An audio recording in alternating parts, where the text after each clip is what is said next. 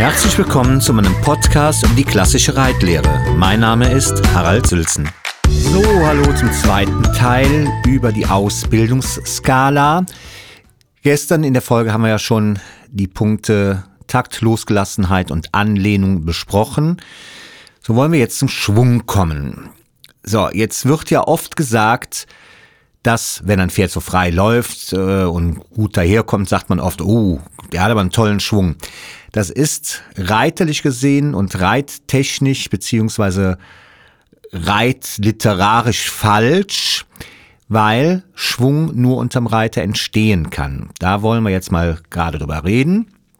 Und zwar ist es so, dass Schwung der energische Impuls aus der Hinterhand durch den gesamten Körper über den losgelassenen Rücken geht, über das Genick bis in die Hand des Reiters hinein und gegebenenfalls von dort auch wieder zurückgeleitet wird auf demselben Wege. Das Pferd sollte dabei, äh, kann sich nur im Trab oder Galopp äh, befinden. Diese Gangarten haben eine Schwebephase. Wenn ich keine Schwebephase habe, ist auch kein Schwung möglich. Das heißt, der Schritt ist keine schwungvolle Gangart. Und nur im Trab und Galopp spricht man von Schwung. So, da haben wir jetzt gerade schon gemerkt, aha, also nur ein Pferd, was in einer guten Anlehnung geht, was losgelassen geht und im Takt läuft, kann auch Schwung entfalten. Ja, weil die Anlehnung und der schwingende Rücken, der losgelassene Rücken, also eine unabdingbare Sache, eine unabdingbare Voraussetzung für die Schwungentfaltung ist. Deshalb, man hört so oft, boah, der hat so einen Schwung, den kann ich nicht sitzen, auch von Kollegen habe ich das schon gehört. Das ist reiterlich gesehen wieder vollkommener Blödsinn. Ich muss das so ausdrücken, weil ein Pferd, was gut schwingt, das nimmt einen mit, das saugt einen in den Sattel rein. Also wenn ein Pferd guten Schwung hat, kann man den wunderbar sitzen. Auch Pferde, die man normalerweise nicht so gut sitzen kann. Das ist ja das Thema, was ich da in meinem Video angesprochen hatte. Gut, da haben wir nicht direkt drüber gesprochen, weil ich so schnell kommentiert habe. Also mein Filou zum Beispiel, der hat einen sehr kurzen Rücken. Das ist so ein total modernes Sportpferd der eher im Quadrat steht als im Rechteck, wie man das früher haben wollte, sondern wir haben da lange Beine, ja, damit der auch weit ausgreifen kann und von Natur aus, beziehungsweise äh, aufgrund seines Körperbaus schon unheimlich weit unter Fuß, weil er halt einen kurzen Weg hat bis zur Vorhand ja, weil er ziemlich dicht mit der Hinterhand schon an der Vorhand dran steht. Das kommt über einen kurzen Rücken. Und so einen kurzen Rücken zum Schwingen zu bringen, das ist überhaupt nicht einfach. Diese Pferde sind wirklich bretthart im Rücken. Und die wirklich zum, Springen, äh, zum Schwingen zu bringen, das ist nicht einfach. Ich sage immer, man kann das mit einem Brett vergleichen. Setzt euch mal auf ein kurzes Brett und hüpft darauf herum. Da werdet ihr euch ganz schnell den Hintern wehtun. Wenn das Brett ein bisschen länger ist und etwas mehr mitschwingt, ist das viel einfacher. Ja, ist es zu lang, wird es natürlich instabil, das ist klar. Aber so ein kurzer Rücken ist halt sehr schwierig ähm, zum Schwingen zu bringen, zum Loslassen zu bringen, zum Schwingen zu bringen. Schwingt aber dieser Rücken. Das heißt, man Pferd entfaltet Schwung durch ein energisches Abfußen der Hinterhand, durch ein weites Unterfußen, ein energisches nach vorne Unterfuß, ein Hochziehen und nach vorne Schnellen der Hinterhand über den Rücken in eine gute Anlehnung rein, dann zieht einen das Pferd in den Sattel. Also dann ist Schwung eine wunderbare Sache. Und ähm, da muss man wirklich sagen, entgegen dieser Aussagen, der hat so viel Schwung, den kann ich nicht sitzen. Nein, diese Pferde, die haben vielleicht einen unheimlichen Schub in der Hinterhand, sind aber fest im Rücken. Das hat mit Schwung null zu tun. Ja, also ein Pferd mit Schwung kann ich immer immer sitzen. Ich hatte mal ein ähm, Berittpferd, das war ein ausgedehntes Springpferd, beziehungsweise was heißt ausgedehnt, der hatte mal eine Verletzung und durfte nicht mehr springen, den haben wir so dressurmäßig umgemodelt, der ging nachher bis zur M-Dressur. Und der war auch nicht so wahnsinnig schön zu sitzen, aber sobald der einen guten Mitteltrab ging, du kannst gar nicht mehr raus aus dem Sattel, das war super, also der hatte ich wirklich im wahrsten Sinne des Wortes angesaugt in den Sattel, reingezogen in den Sattel. Und das ist das richtige Gefühl des Schwungs. Also, wenn ihr Pferde habt, die sich normalerweise nicht so gut aussitzen lassen und plötzlich kommt ihr zum, zum Sitzen, dann könnt ihr erstens davon ausgehen, dass das Pferd relativ losgelassen geht und dass es so langsam einen guten Schwung entfaltet. Was da auch noch eine ganz wichtige Sache ist, man hört ja heute in den Reitstunden so oft, reit vorwärts, reit vorwärts und oft jagen die Pferde durch die Bahn. Und der Herr Gustav Steinbrecht, der das, diesen berühmten Satz geschrieben hat, reite dein Pferd vorwärts und richte es gerade, der hat nicht damit gerechnet, wie das nachher ausgelegt wird, denn weil dieser Satz geht weiter. Der sagt extra, ich meine nicht schnell. Ich habe darauf äh, darüber auch schon in meinem Blog geschrieben. Der hat extra gesagt, ich meine nicht schnell. Der meinte damit, das energische Unterfußen möglichst dicht an den Schwerpunkt oder unter den Schwerpunkt äh, des, des Reiters, also des gemeinsamen Schwerpunkts des Reiters und des Pferdes herantretend.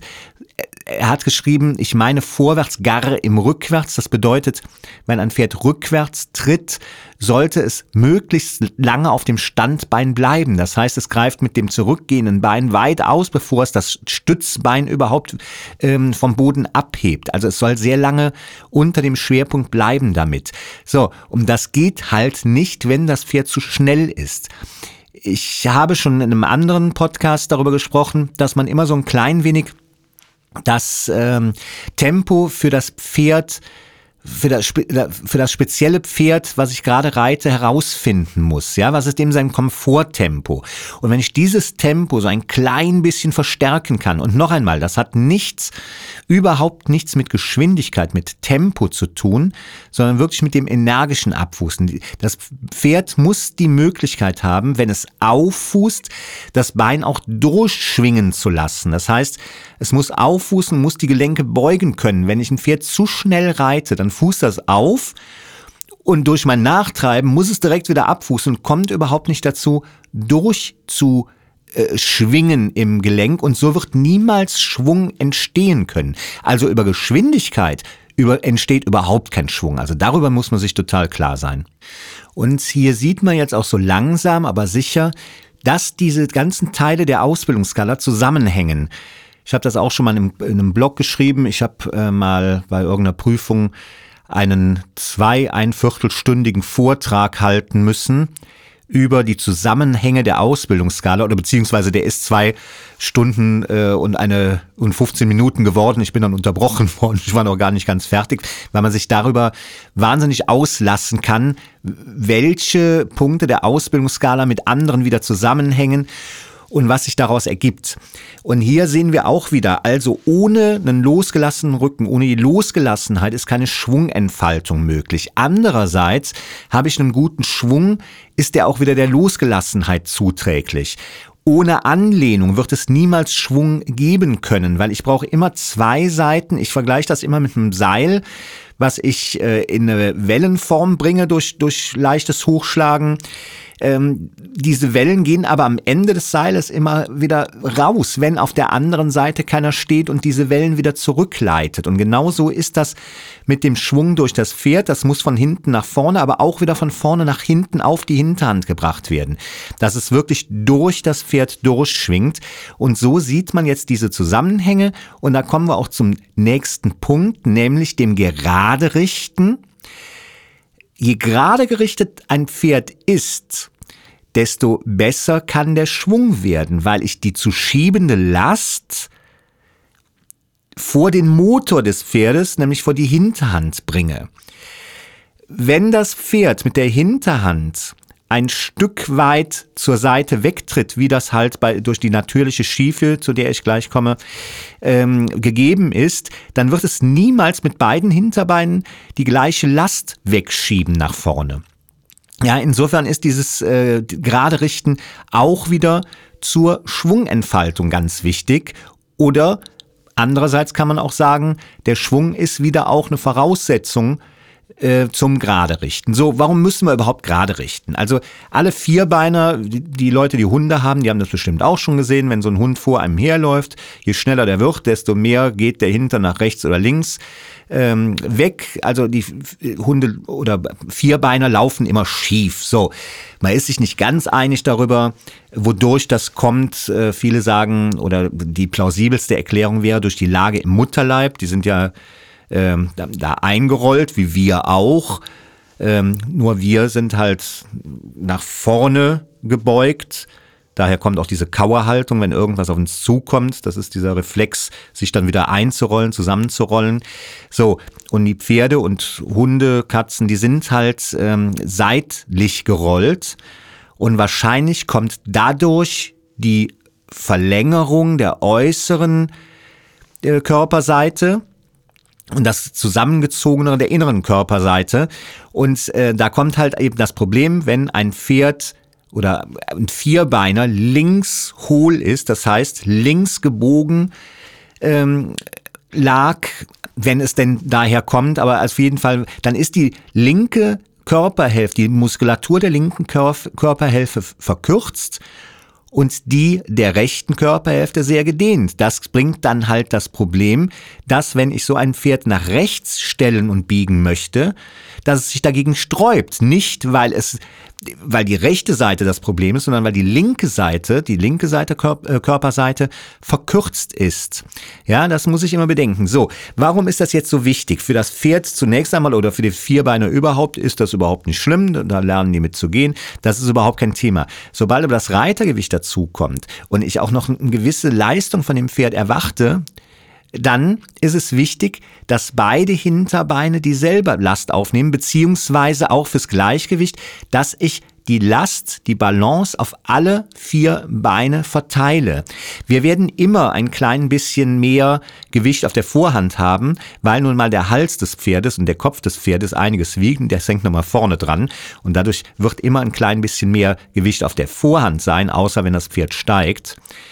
Ähm, aber wir können das Gewicht zumindest rechts-links gut verteilen und wir können das Gewicht auch so verteilen, dass beide Hinterbeine zum Schieben kommen, äh, indem wir eben, was ich eben schon sagte, die zuschiebende Last, das ist der Körper, das ist die Vorhand, die wird von der Hinterhand angeschoben. Ich muss die Vorhand auf die Hinterhand einrichten. Ja, und das ist eine ganz wichtige Sache, weil im Endeffekt muss man sich das so vorstellen, nicht nur das ein Bein immer wieder an der Last vorbeischiebt, nämlich das auf der hohlen Seite, ja, ist das Pferd links hohl, nimmt das linke Hinterbein keine Last auf, aber was macht das rechte Hinterbein? Das rechte Hinterbein muss dann immer die vermehrte Last aufnehmen und was resultiert daraus? Dass das rechte Hinterbein natürlich schneller verschleißt als das linke Hinterbein. Es ist jetzt nicht so, äh, dass allgemein immer ein Pferd linkshohl ist. Das ist Quatsch. Also es gibt genauso rechtshohle Pferde. Aber in beiden Fällen muss ich halt darauf achten, dass ich mein Pferd wirklich ja, in die gerade Richtung bringe. Es gibt da ganz viele Lektionen für, es gibt da viele Übungen für. Jetzt jeder anzureißen wäre hier ein bisschen fehl am Platz, aber das fängt, man spricht davon, dass das gerade Richten eigentlich mit dem ersten Anlongieren anfängt. Und da gibt's halt eigentlich eine ganz gute Methode, die ist von dem, äh, ich glaube Klaus heißt damit vornehm, von Klaus Schöneich, der das, äh, diese Reitweise Ride and Balance erfunden hat. Und äh, da geht es halt darum, dem Pferd das selber zu überlassen, sich auszubalancieren. Und zwar nimmt man dafür die Longe etwas kürzer, holt das Pferd so ein bisschen in die Zirkelmitte hinein, hält die Peitsche Richtung Schulter, dass das Pferd nicht auf einen zuläuft und vor allem, dass man das ein bisschen unterstützt, dass man nicht vorne links zieht und das Pferd geht noch weiter mit der hinten, äh, mit der rechten Hinterhand raus. So, und das dauert wirklich nur so 14 Tage lang, dass man Pferd immer mal wieder zwischendurch in diese Situation, in diese Lage bringt, das dabei äh, ruhig vorwärts traben lässt. Natürlich jetzt nicht eine Viertelstunde. Wir wissen alle zu enge Wendungen, das geht dann wieder auf die Beine. Ja, aber man kann das mal kurz machen. Und die Pferde lernen wirklich, sich da auszubalancieren. Und da ist das Wichtige, und da sieht man auch, warum das so wichtig ist, dass das wirklich ohne ähm, Ausbinder passiert. Das Pferd braucht seinen Hals als Balancierstange. Aber das ist zum Beispiel eine sehr gute Methode, um das Pferd grad zu richten. Ja, das, das lernt selber sich gerade zu richten, weil es sonst wirklich äh, in ähm, Schwulitäten kommt. Ja, weil es immer wieder aus dem Gleichgewicht kommt, wenn es aus einem engeren Kreis ähm, traben muss. Dann wird es immer weiter mit der Hintenhand ausbrechen, es wird immer weiter auf die äußere Schulter fallen und das Pferd versucht auch dieser Situation zu entgehen. Am Anfang, da, da, rollen die noch die Augen, da versuchen sie ihr Gleichgewicht irgendwo zu finden. Die Hinterhand, die geht fast schräg raus, also sie tritt fast über das, das innere Hinterbein, Fuß dann über das äußere drüber. Aber die Pferde lernen recht schnell mit dieser Situation umzugehen.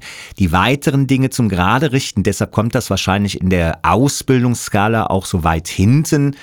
Ähm, ist, sind zum Beispiel die Seitengänge. Ja, aber noch einmal, man spricht schon davon, dass beim ersten Langlongieren schon das Gerade Richten beginnt. Am Gerade Richten muss man das ganze Pferdeleben lang arbeiten. Ja, selbst beim Grand Prix Pferd muss man immer wieder auf die gerade Richtung achten, weil wir kennen das selber. Ich meine, jeder von uns ist entweder rechts, die meisten sind rechts, manche sind Linkshänder und selbst wenn wir irgendeine Tätigkeit ausführen, wo wir beide Hände brauchen, werden wir im ähm, ja im Normalfall immer wieder zu unserer stärkeren Hand und zu unserer besseren Hand greifen. Das ist vollkommen normal und das wird das Pferd auch tun, sein Leben lang. Das ist so ein bisschen programmiert, ja. Und da muss ich so ein klein bisschen darauf achten, dass ich selbst ausgebildete Pferde in jeder Stunde immer wieder auf das Gerade richten so ein klein bisschen einrichte. Also noch einmal, es gibt sehr, sehr viele Methoden. Es fängt wirklich mit den gebogenen Linien an. Das geht weiter über die Seitengänge. Wichtig ist schon, ein Pferd zum Beispiel nicht immer an der Bande entlang zu reiten, sondern auch mal um zweiten oder dritten Hufschlag entlang zu reiten, ähm, um das Pferd besser an die, in die, zwischen die Hilfen zu schließen. Aber da sieht man es schon wieder. Es greift alles ineinander über. Ja, wenn ich den äußeren Schenkel, wir haben schon über die Reiterhilfen gesprochen, wenn ich den äußeren Schenkel auf der Biegung nicht einsetze, dann kann ich das mit dem gerade richten auch schon vergessen, weil gerade richten, äh, das hat nichts mit dem linearen gerade richten zu tun. Ja, das hat einfach damit zu tun, dass die Hinterhand der Spur der Vorhand folgt, dass das Pferd auch auf gebogenen Linien in einer relativen gerade Richtung ist. So, mir fällt jetzt auf, dass wir wieder so viel noch darüber reden könnten. Ich glaube, da mache ich auch mal einen Podcast zu zu gerade richtenden Lektionen. Zur Versammlung sind wir jetzt heute gar nicht gekommen, weil ich sehe, wir sind jetzt schon über 17 Minuten. Ich hatte mir ja was heißt geschworen, aber gesagt, äh, dass ich nicht länger als 12, 15 Minuten mache, weil auch so lange sich keiner konzentrieren kann. Deshalb werde ich das Ganze jetzt abbrechen, werde über die Versammlung noch einen Extrateil machen und danke wieder fürs Zuhören. Bis die Tage. Tschüss. Vielen Dank fürs Zuhören und bis zum nächsten Mal in meinem Podcast über die klassische Reitlehre. Euer Harald Sülzen.